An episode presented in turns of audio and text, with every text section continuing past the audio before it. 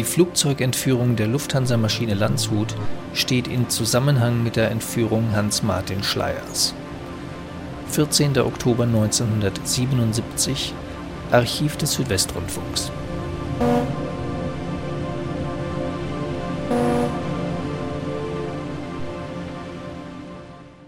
Der mutmaßliche Zusammenhang zwischen Hijacking der Maschine und den Schleierentführern, meine Damen und Herren, hat in der vergangenen Nacht schon und heute Vormittag auch wieder in Bonn den sogenannten kleinen Krisenstab auf den Plan gerufen. Mittlerweile befasst man sich im Bundeskabinett mit der Sache. Man tagt zwar hinter verschlossenen Türen, aber es lässt sich zumindest doch wohl vermuten, Herr Kolbe, worüber da gesprochen wird. Ja, man weiß es inzwischen sehr genau, Herr Uhlemann, denn die Zeiten der Nachrichtensperre in Bonn ist zu Ende.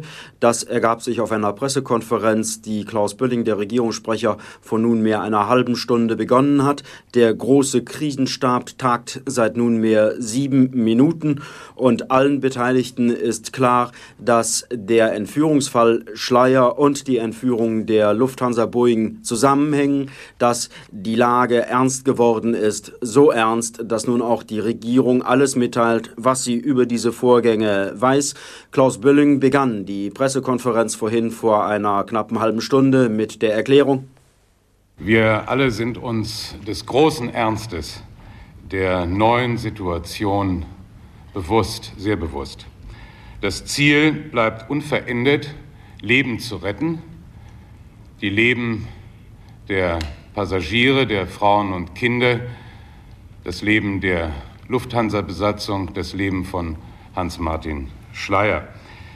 Wir werden über die Regierung der Vereinigten Arabischen Emirate und Dubai auf die Entführer einzuwirken versuchen, damit eine Lösung der Vernunft und der Menschlichkeit gefunden werden kann.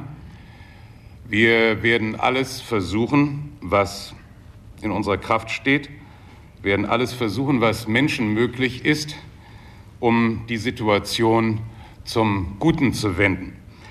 Wir wissen, dass wir unter dem Druck eines sehr ernst gemeinten Ultimatums stehen und danach werden sich alle unsere Überlegungen ausrichten. Gefährdet sind die Leben von Hans-Martin Schleier, von fünf Besatzungsmitgliedern und 86 Fluggästen, darunter fünf Kinder. Auch das eine Mitteilung von Regierungssprecher Bölling, der im Übrigen, um zu zeigen, dass es einen Zusammenhang zwischen der Flugzeugentführung und dem Fall Schleier gibt, den Ultimatumstext der Terroristen, der der Bundesregierung über den Genfer Anwalt Bayot zugegangen ist, vor der Presse mitteilte. Er lautet wir haben Helmut Schmidt jetzt genug Zeit gelassen, um sich in seiner Entscheidung zu binden zwischen der amerikanischen Strategie der Vernichtung von Befreiungsbewegungen in Westeuropa und der Dritten Welt und dem Interesse der Bundesregierung, den zurzeit für sie wichtigsten Wirtschaftsmagnaten eben für diese imperialistische Strategie zu opfern. Das Ultimatum der Operation Goffre Gaddum, wir haben das nur phonetisch notiert, des Kommandos Masir Halabi, auch dieser Name ist von uns äh, phonetisch niedergeschrieben worden, und das Ultimatum Siegfried Hausner der RAF sind identisch. Das Ultimatum läuft am Sonntag, den 16. Oktober 1977 um 8 Uhr GMT ab. Wenn bis zu diesem Zeitpunkt die elf geforderten Gefangenen ihr Ziel nicht erreicht haben, wird Hans-Martin Schleier erschossen.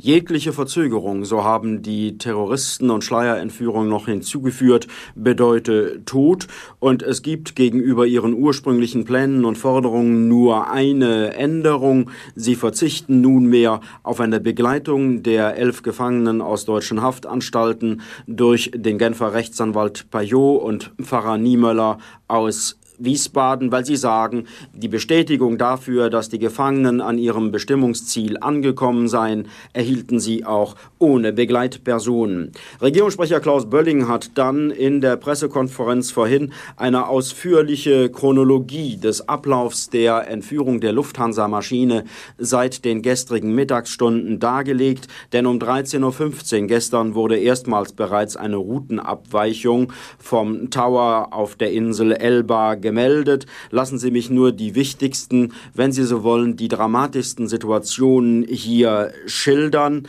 Um 17 äh, Uhr wurden erstmals die Forderungen der äh, Entführer über Bordfunk bekannt. Um 17.02 Uhr gestern Nachmittag hat Innenminister Mayhofer die italienischen Behörden auf deren Flughafen Rom die Maschine inzwischen gelandet war, gebeten und aufgefordert, den Start zu verhindern.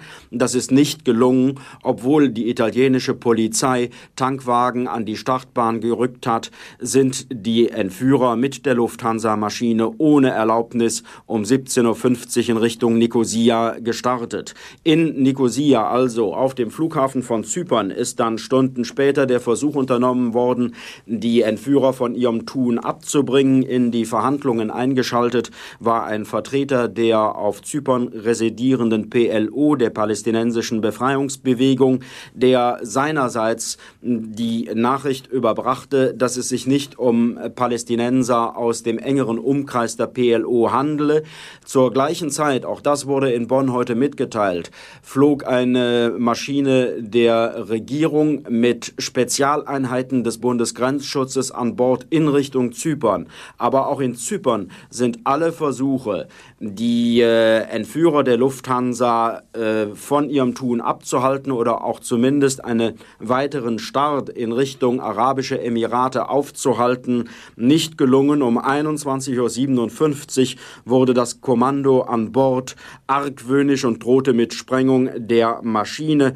Knapp eine Stunde später war die Maschine schon wieder in der Luft und zwar diesmal auf dem Wege in die Emirate am Persischen Golf. Es gab dramatische Situationen, lassen Sie mich dies nur noch kurz zusammenfassen, als die Maschine in Bahrain landen und dann auch wieder starten wollte. Entgegen den Weisungen des Staatspräsidenten in Bahrain hat die Maschine dann doch landen können und ähnliche dramatische Situationen haben sich in Dubai wiederholt. Wir werden wohl den ganzen Tag über diese Vorgänge noch berichten müssen. Und es ist eins heute Morgen hier in Bonn klar geworden. Die Situation ist so gefährlich wie noch nie bedanke mich bei Ihnen, Herr Kolbe. Die Informationen über das Schicksal der Entführten und der entführten Maschine, meine Damen und Herren, laufen auch in Frankfurt zusammen. Frankfurt auf dem Rhein-Main-Flughafen und bei der Lufthansa. Frage an Sie, Herr Manns, in Frankfurt gibt es überhaupt Kontakte, laufen Kontakte zu Dubai, nach Dubai? Es werden sicherlich Kontakte nach Dubai laufen, aber die Bundesregierung, die Lufthansa hält sich zur Stunde immer noch an die Bitte und das Ersuchen der Bundesregierung, alle Übermittlungen von Nachrichten dem Krisenstab im Innenministerium bzw beziehungsweise dem Regierungssprecher zu überlassen. Dennoch Einiges von dem, was der Kollege Walter Kolbe aus Bonn eben an dramatischer Schilderung uns hier weitergegeben hat, können wir von Frankfurt aus noch durch sicherlich ebenso dramatische Tondokumente, die in der Nacht und am heutigen Vormittag hier bei uns eingingen, zusammenfassen. Beginnen wir vielleicht heute, vor, heute früh, kurz vor 6 Uhr, Anflug der entführten Lufthansa-Maschine auf Dubai. Die hatte einige Zeit gekreist. Das Benzin, der Treibstoff ging zur Neige. Schließlich wurde aus humanitären Gründen, wie wir wissen und wie begründet wurde, die Landegenehmigung erteilt. Der Pilot der Lufthansa-Maschine meldete sich beim Tower, er bat Landegenehmigung. Äh, er suchte darum, Polizei und Soldaten von der Piste fernzuhalten, sonst würde man erschossen. Die Entführer verlangten die Freilassung von neun deutschen politischen Gefangenen und zwei Gefangenen aus der Türkei.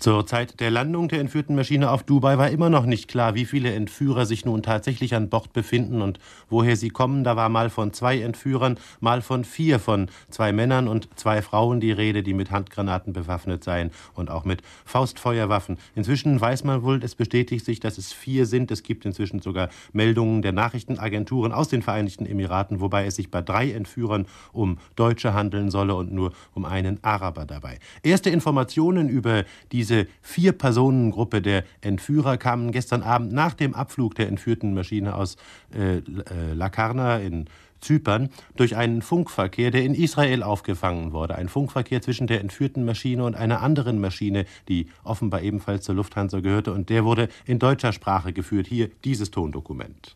Eine Frage noch. Diese Info, zwei Männer, zwei Frauen, äh, entsprechende Aussage über die Waffen. Die in deutscher Sprache oder in Englisch? Ja, wenn ich also richtig verstanden habe, normaler ATC-Sprechfunkverkehr in Englisch und dann wurde das in deutscher Sprache zwischengeschoben. Was will sagen? 25 Minuten bis äh, 30 Minuten hinter Ihnen. Das ist richtig. Dieses Kurzwellen-Kauderwelsch ist schwer zu verstehen, aber es wurde deutlich, zwei Männer, zwei Frauen bewaffnet seien an Bord dieser Maschine. Das war aber nicht die Stimme eines der Entführer. Nein, das war offenkundig die Stimme des Piloten dieser Maschine. Die Stimme eines der Entführer ist aber ebenfalls aufgezeichnet worden. Diesmal auf Zypern. Während die Maschine in La Carna stand, gab es einen kurzen Dialog zwischen einem zyprischen Sicherheitsbeamten und einem zunächst arabisch, dann englisch sprechenden Mitglied des Entführerkommandos, offenbar jener Mann, der sich zuvor in Rom schon als Captain Walter Mohammed oder Walter Mahmud bezeichnet hatte. Auch dies ein Tondokument von besonderer Eindringlichkeit. Hören wir einmal kurz herein. Radio Captain Mahmoud? Ja, سلام كابتن محمود أنا اللي بكلمك ممثل منظمة التحرير الفلسطينية في قبرص. Yes, whatever you represent, okay? Can you speak with me in Arabic, please? Don't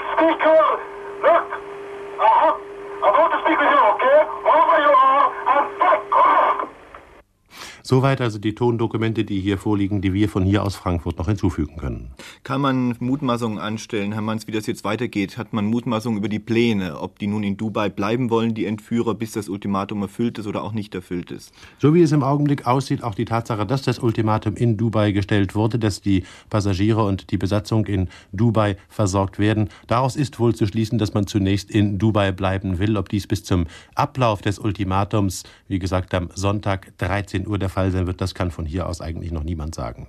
Schönen Dank, Herr Manns. Und soweit, meine Damen und Herren, die Berichterstattung zu der Flugzeugentführung.